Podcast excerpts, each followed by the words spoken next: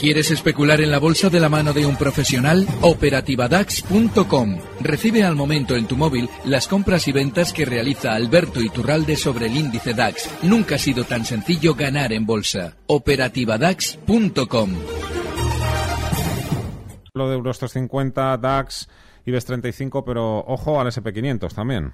¿eh? Sí, están, fíjate, en la intervención el jueves pasado de Janet Yellen era sobre todo maravillosa para los que somos bajistas en el mercado. Yo estoy corto eh, mentalmente y en todos los análisis llevo comentando el lado corto durante los últimos meses casi.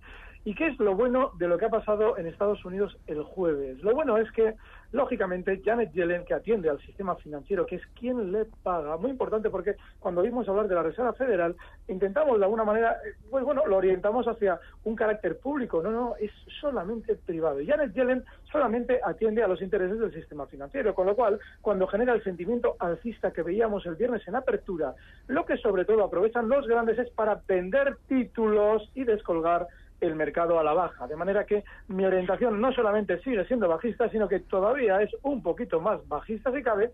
Y en el caso del IBEX, seguramente veremos durante las próximas sesiones nuevos mínimos. Yo creo que la, la zona de soporte más importante inmediata está en los 8.900 puntos. Pues si el escenario es bajista en la bolsa americana, Europa no sé yo si va a ser capaz de aguantar.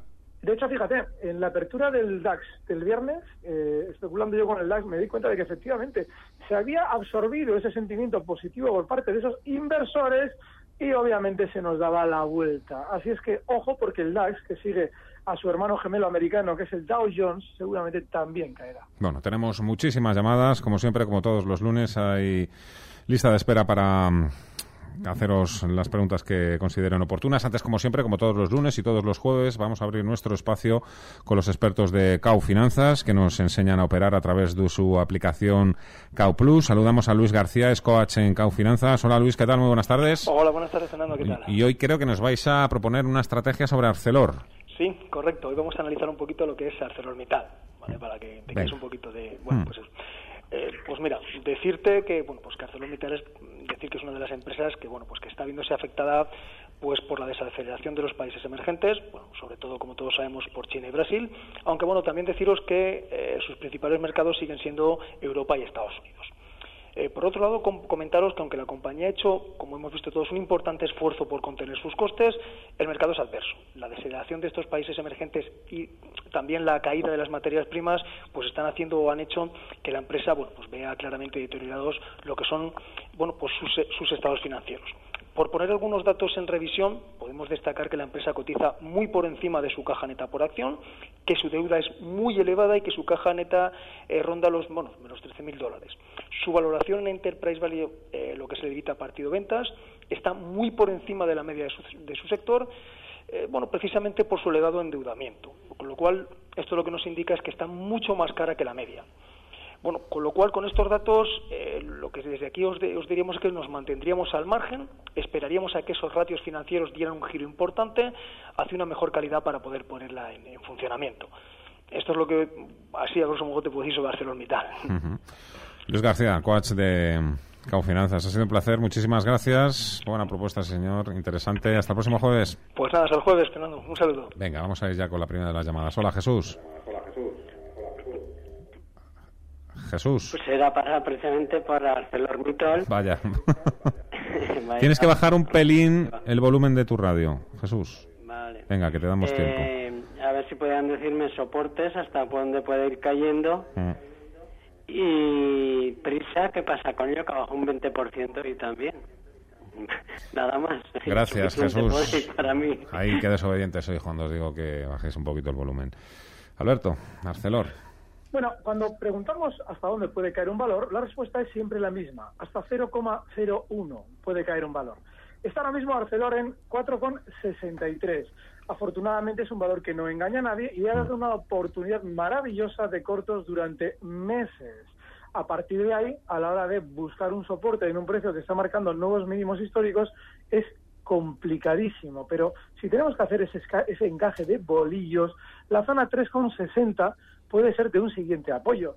Pero ojo, la verticalidad en la caída, en principio, lo último que nos debe hacer pensar es en comprar. Sucede, por tanto, de lo mismo con Prisa, con la diferencia de que Prisa es mucho más generosa en la caída porque cae desde el año 2000, en lo que sería tras aquella, aquel contra-split una zona de 822 contra los 2,80 en los que cierra hoy.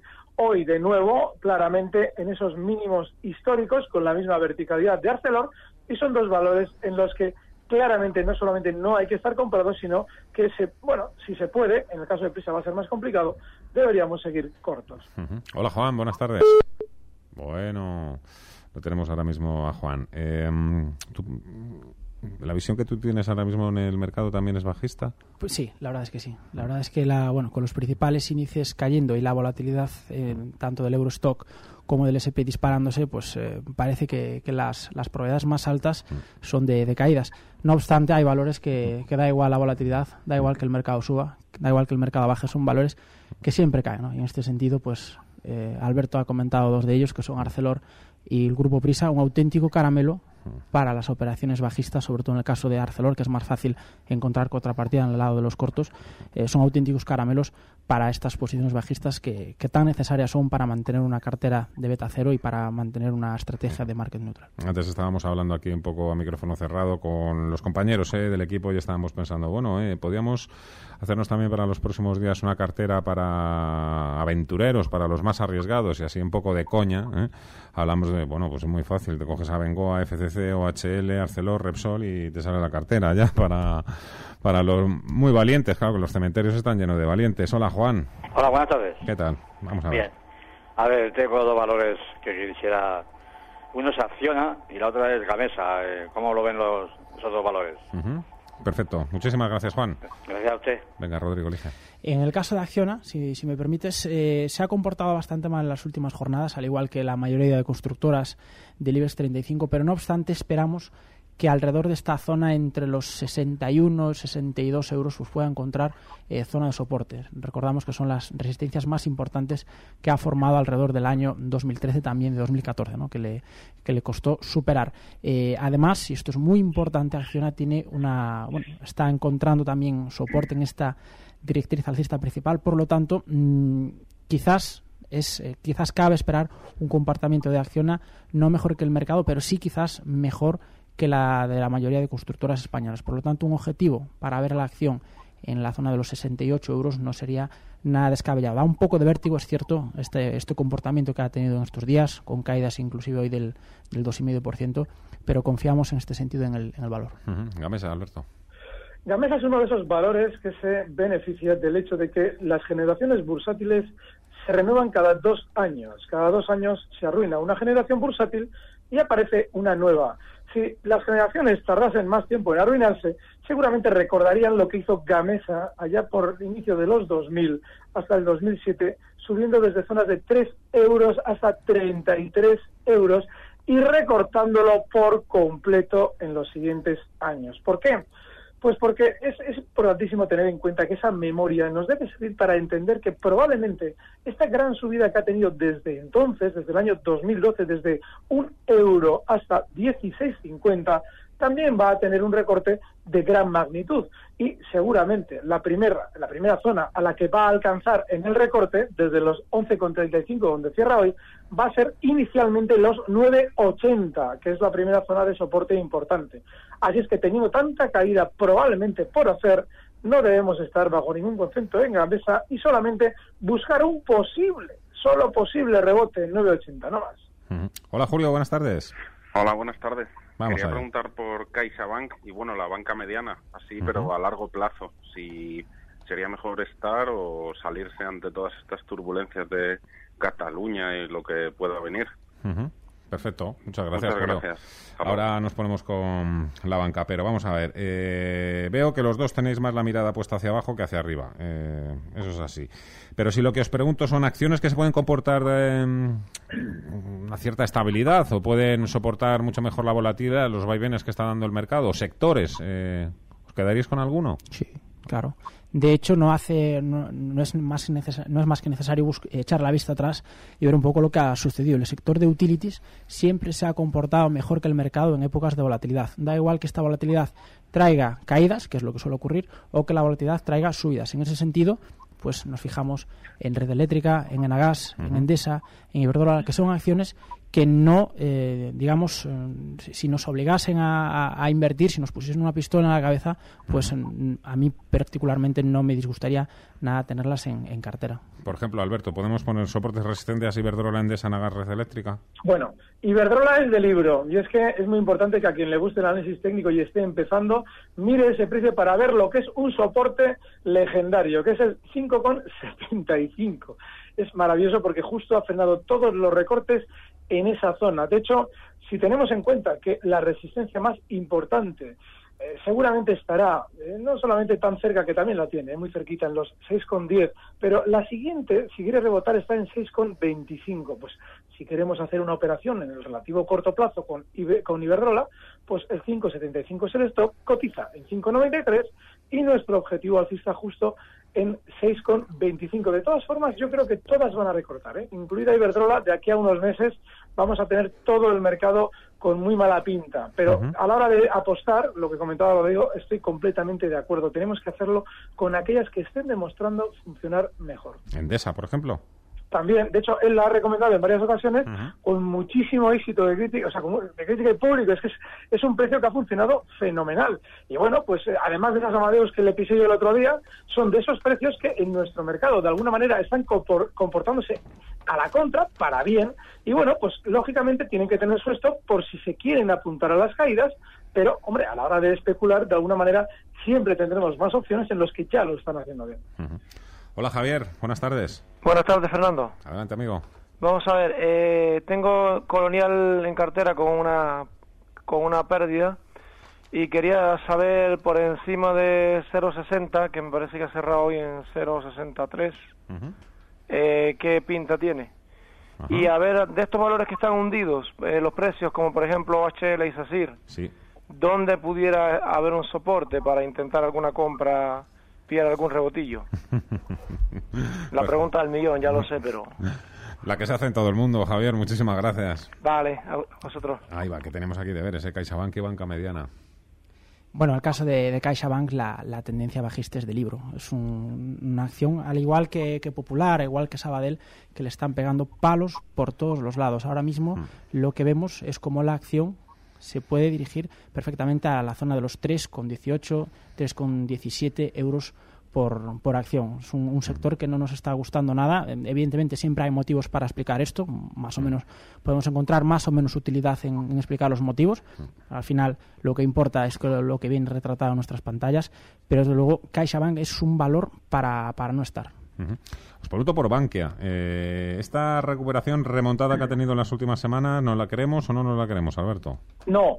En Bankia no hay que creerse absolutamente nada, porque es un precio que lleva lateral bajista prácticamente dos años y además nos encontramos con que los mayores interesados en mover títulos del precio nos dicen o nos suben la recomendación cuando ya ha subido en tres sesiones desde 1,01 hasta 1,16 sale Goldman Sachs y nos dice, uy, subo la recomendación de Bankia. ¿Y qué hace Bankia? Caer, lógicamente. Así es que en un precio en el que se está moviendo de esa manera la información, sobre todo debemos huir. Colonial, Alberto. Bueno, Colonial, de hecho, fíjate, es curioso porque de los precios en los que ahora mismo podríamos haber aguantado el chaparrón dentro de las caídas, este sería uno de ellos. Es decir, no ha tenido tanto recorte global como los demás. Ahora bien, Colonial lleva mucho tiempo, ni más ni menos que año y medio lateral, en una zona en la que ahora mismo el soporte clarísimo está justo en 0,598. Así es que, bueno, pues ni tan mal, lo tenemos en 0,64 y en ese punto, seis milésimas por debajo, tiene un stop muy cercano que yo en principio, si baja de ahí, eh, saldría de valor, pero mientras tanto, como lo está haciendo mejor que los demás, se puede seguir dentro con un objetivo alcista en 0,62. Uh OHL, es decir, Rodrigo, cuesta abajo y sin frenos, o hay soportes que pueden ser una buena señal de compra? Mm, no, directamente. No tiene ningún tipo de sentido ponernos a buscar techos ni a buscar suelos. Son profesiones realmente mal pagadas en este mundo intentar buscar un suelo para OHL. Más que, por muchas explicaciones que queramos eh, buscarle, pensemos que está barata porque ya ha caído mucho, eso al final no va a ningún lado. Eh, por mucho que caiga una acción, siempre puede caer un 10% más. Y ahí eh, replico las palabras de Alberto que decía que el soporte es, cero. Una acción mm, puede valer cero perfectamente. Y esto es algo que a veces se nos escapa de la, de la memoria, pero es que realmente puede ser así. Eh, OHL, SACIR y cualquier otra acción que está en caída libre son acciones para no estar y desde luego no intentar buscar ningún soporte ni ningún, ni ningún precio bajo que nos haga eh, entrar. Entraremos, acertaremos una vez de cada diez y cuando fallemos pues nos saldrá realmente caro. Compartes, yo sé que compartes esta opinión, eh, Alberto, pero esta misma, esto mismo, esta misma teoría que los dos utilizáis, por ejemplo, podría servir para IAG y AENA, por ejemplo, en, compañías que están en subida libre, están imparables, ¿no nos podemos subir a ese carro o qué? Sí, podemos subirnos a ese carro. El problema que hay es que cuando vemos un valor que está funcionando especialmente mejor que los demás, de alguna manera se nos afila esa especie de, sensación de, beneficio mm. y cuando, por lo que sea, el colmillo, el, colmillo. El colmillo, exacto. Y cuando cambia el pie el valor, de alguna manera nos cuesta renunciar a ese deseo de beneficios y al final nos quedamos enganchados. Lo digo porque esos dos valores que has citado, tanto AENA como IAG, técnicamente no están en su vida libre. IAG marcaba unos máximos justo en marzo de 2015 a los que ha vuelto pero no ha superado. Entonces, se puede intentar apostar a que los vaya a romper. Cotiza en 7,96 y los máximos históricos están en 8,55. Bueno, pero siempre y cuando tengamos claro en esa apuesta que el stop está en 7,75 en el caso de IAG y si por lo que sea se nos tuerce la operación, salimos. Y otra cosa más, a lo que decía Rodrigo, yo voy a añadir un comentario y es que él decía con mucho acierto que solamente nos va a salir bien esa especie de búsqueda de suelos y techos una de cada diez veces. Yo digo que encima igual podemos tener la mala suerte de que la primera vez que lo intentemos nos salga bien y a partir de entonces pensemos que es muy fácil y lógicamente como no nos va a volver a sonar la flauta, la ruina está asegurada. Vamos con algún correo electrónico. Domingo nos pregunta por Bayer y por Sanofi, dos farmacéuticas. Rodrigo. Bueno, en el caso de Bayer, muy castigada, fue una de las mejores acciones de todo el mercado alemán eh, el 2014, también la primera mitad de 2015, una acción que se ha comportado realmente muy bien, pero a partir de entonces pues ha acompañado al índice. ¿no? Es una acción ahora mismo muy bajista, no es nuevo, no está más bajista hoy que hace un mes ni mucho menos, pero desde la pérdida de esta zona de los 123 euros por acción nos está diciendo que es un valor que quizás sea mejor mirarlo ahora mismo desde fuera. Eh, ahora mismo tenemos un soporte, si estamos dentro tenemos un soporte alrededor de la zona de los 112, 112 eh, euros, por debajo del cual sí que sería bastante peligroso estar comprado en el valor. ¿Por qué? Porque de perder esos niveles muy probablemente vayamos ya a la zona de los 105, por lo tanto sería ideal eh, hacer una cobertura o directamente estar eh, o estar fuera del, valor. No es un valor que nos que nos guste ahora mismo. Eh, ¿Sanofi? En el caso de, de Sanofi, no sé si la tiene Alberto por ahí, yo no la tengo. Alberto, ¿la tienes por ahí? Ahora adelante, sí. Está en cotizando en 84,44. Está haciendo unos mínimos muy claros durante estos días en la zona 84,30, donde puede tener un soporte. Cualquier operación compradora tiene que tener ese stop. Pero desde luego que no es un precio que de alguna manera esté ahora mismo funcionando bien. Todo el mundo se está girando a la baja y Sanofi no es la excepción. 84,30 el stop.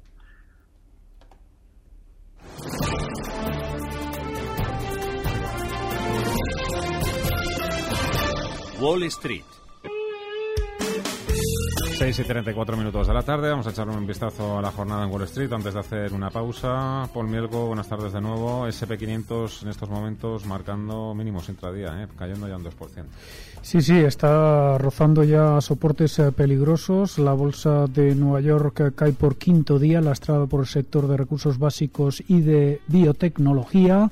Tenemos al Dow Jones Industriales cayendo un 1,59% hasta 16.056 puntos. El SP 500, eh, como bien decías, más de un 2% hasta 1.892 puntos. A falta de dos sesiones más para concluir el trimestre, el SP 500 eh, cae en el periodo un 6,4%. Es el peor trimestre desde 2011. Desde sus máximos de mayo, este índice pierde más de un 9%. José Luis Martínez Campuzano, economista jefe de Citi en España, cree que el índice está a punto de perforar a la baja importantes soportes. El SP está intentando romper 1900, soporte 1860. Si rompe ese nivel, eh, pues sería la primera bueno, pues la, primera duda o el, primer indicador de que se pone en cuestión la, la tendencia alcista iniciada en el 2009. A lo largo de las próximas sesiones, varios miembros de la Reserva Federal volverán a intervenir. Hoy lo ha hecho William Dudley de la Fed de Nueva York. Dice que el Banco Central probablemente suba tipos a finales de año a pesar de las incertidumbres en el crecimiento global, con lo cual se alinea con su presidenta Janet Yellen, que volverá a intervenir esta semana. Mientras tanto, Carl Icahn lanza sus advertencias. El multimillonario inversor activista dice que los bajos tipos de interés han provocado burbujas en el sector inmobiliario y en los bonos high yield eh, con consecuencias potencialmente dramáticas. Es como dar a alguien medicina y esta medicina se le da una y otra vez y no sabemos lo que va a ocurrir, no se sabe lo malo que va a ser. Lo que sí sabemos es que cuando lo hicimos hace algunos años causó una catástrofe, causó el 2008. ¿Dónde trazas la línea? Los eh, valores de Dow Jones más castigados hasta ahora son Goldman Sachs, eh, que retrocede un 3,7%, le sigue Nike que fue uno de los valores más alcistas la semana pasada tras publicar resultados, ahora mismo corrige más de un 3%, lo mismo que Visa y Caterpillar, que cae un 2,94%. Solo se salvan Intel y Johnson Johnson, aunque con subidas mínimas.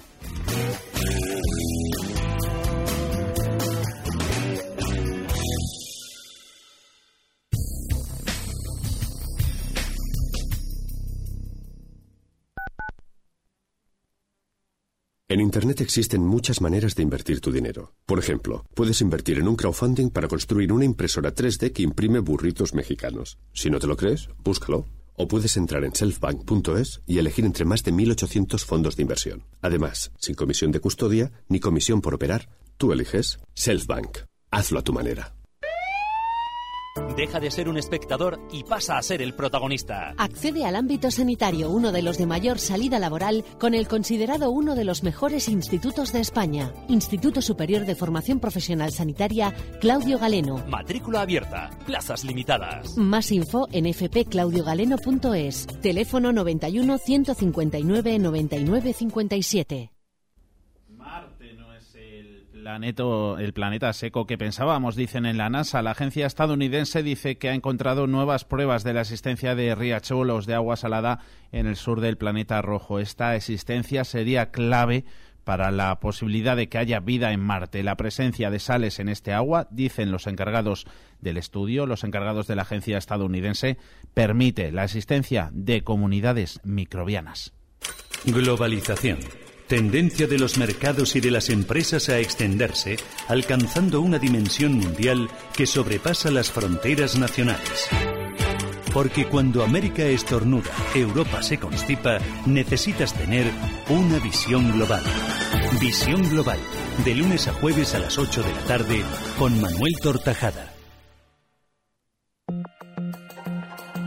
La dirección de Radio Intereconomía no se responsabiliza ni comparte necesariamente las opiniones y consejos de sus colaboradores o las realizadas por terceros ajenos a este programa.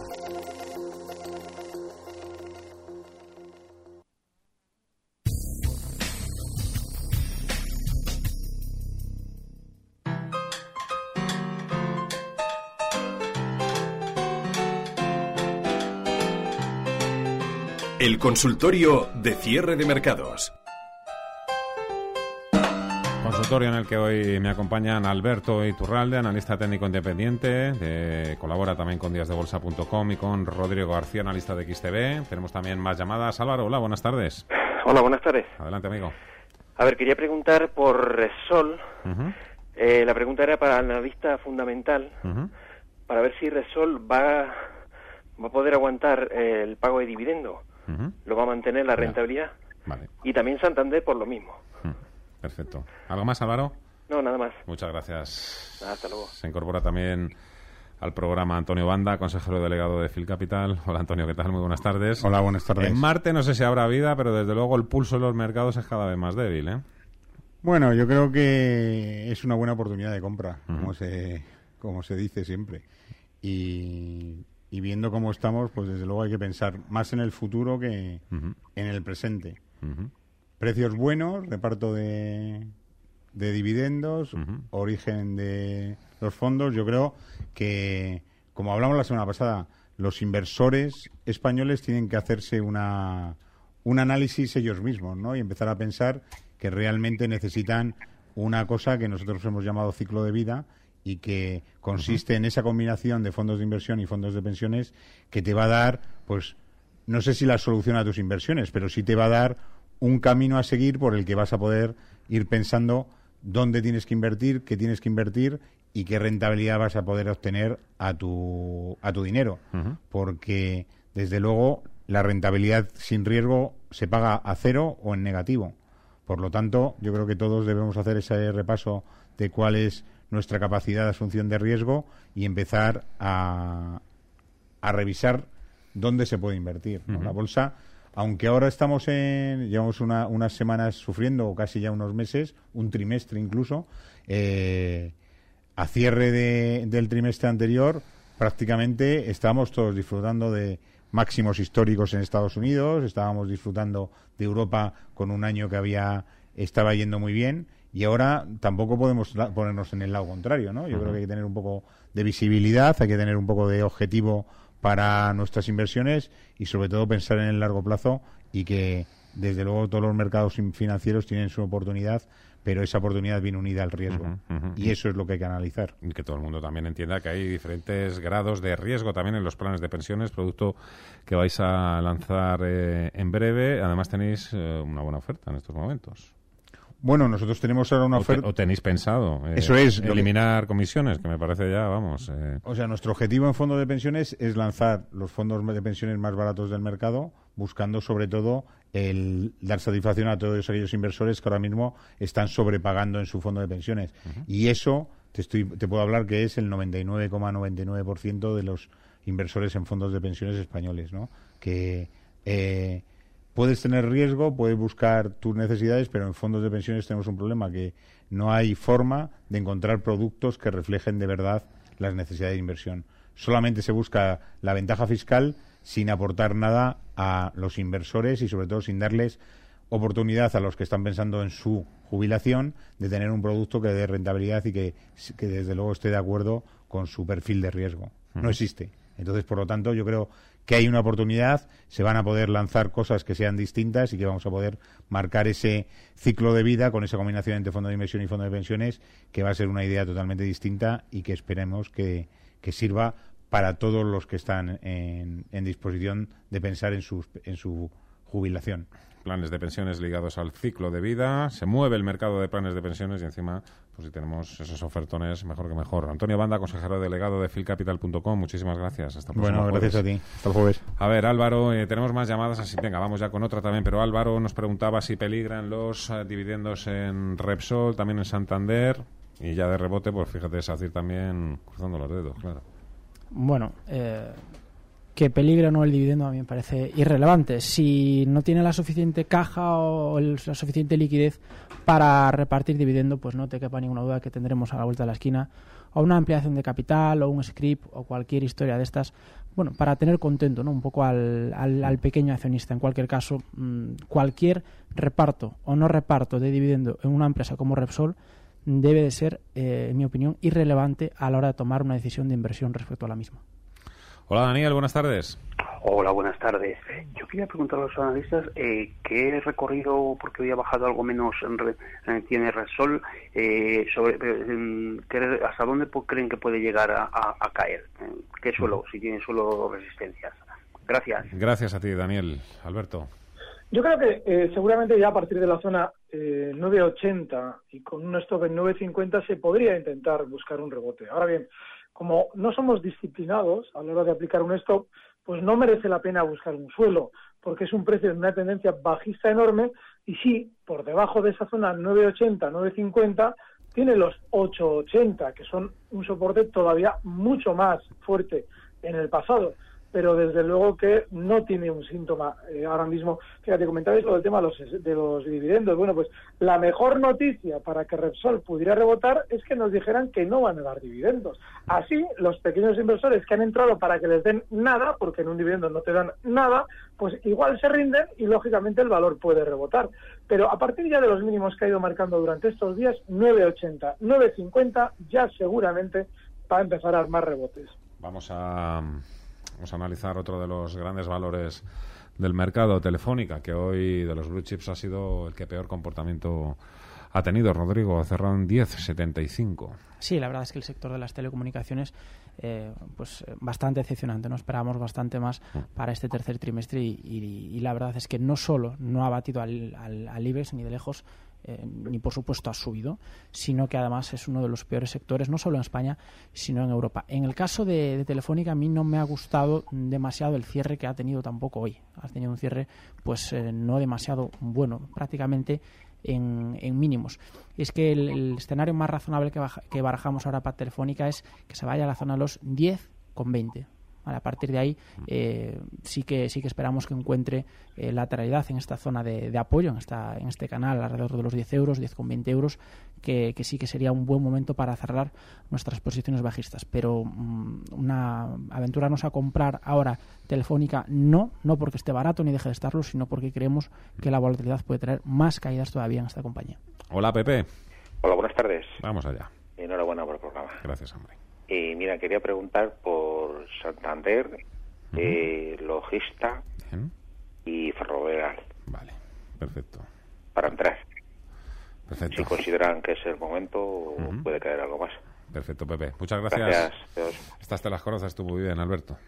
Sí, la pregunta sí es el momento, o van a caer más, la respuesta es no es el momento y sí, van a caer más, y van a caer bastante más, sobre todo el Santander, porque tanto Logista como Ferrovial han funcionado diferentes, pero Santander seguramente en zonas de 4.50 puede tener un rebote. Es un poquito proporcional a lo que comentábamos con Repsol, que es otra de las que ha caído mucho. Bueno, pues sí, tendrá rebotes seguramente a partir de la zona 4.50, pero eso no significa que haya dejado de caer porque para que deje de caer tiene que antes ir formando un suelo, tiene que estar lateral, tiene que escucharse noticias negativas, ojalá quiten el dividendo para que pueda rebotar y una vez que hayamos escuchado las noticias negativas después de ese movimiento lateral, sí, ahí sí podemos ya decir que seguramente ha dejado de caer, pero todavía no ha dejado de caer y si queremos arriesgarnos la zona 450. El caso de Logista. Bueno, Logista es un precio que está teniendo menos caída que los demás, como ya supo hacer años atrás cuando cotizaba en el periodo anterior al año 2000. Claro, a partir de ahí, si vamos a intentar arriesgarnos en este valor, la zona 16 como stop es inexcusable y podríamos en el corto plazo buscar un rebote hasta la resistencia en 17.20. El caso de Ferrovial es diferente porque es un valor que sigue con su tendencia alcista. Ahora bien, en el gráfico claramente ha marcado una zona de soporte justo en los 21 euros que tiene que ser el límite de cualquier posición compradora. Está en 21,46 y si entramos, el objetivo alcista está en 22,20. Vamos a ver, eh, Ángel, hola, buenas tardes. Hola, ¿qué tal? Buenas tardes, muchas gracias, muy amables. Vamos Quería comentarle a los, a los analistas que están amables pudiesen informar con respecto a, a Bengoa B, eh, esta operación de acordeón, ¿en qué consiste? No tengo ni idea y, tengo 22.000 acciones de, de Abengoa B. ¿Qué, ¿Qué debo hacer?